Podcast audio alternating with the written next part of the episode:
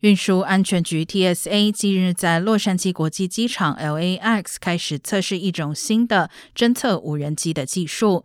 近年来，世界各地有越来越多无人机闯入机场禁飞区的事件，被认为是重大的飞行安全威胁。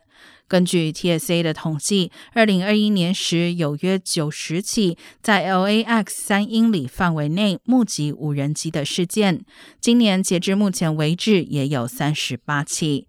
新的侦测技术结合无线电波、雷达、声波、热成像等技术，将在 LAX 测试完成后进一步推广至其他机场。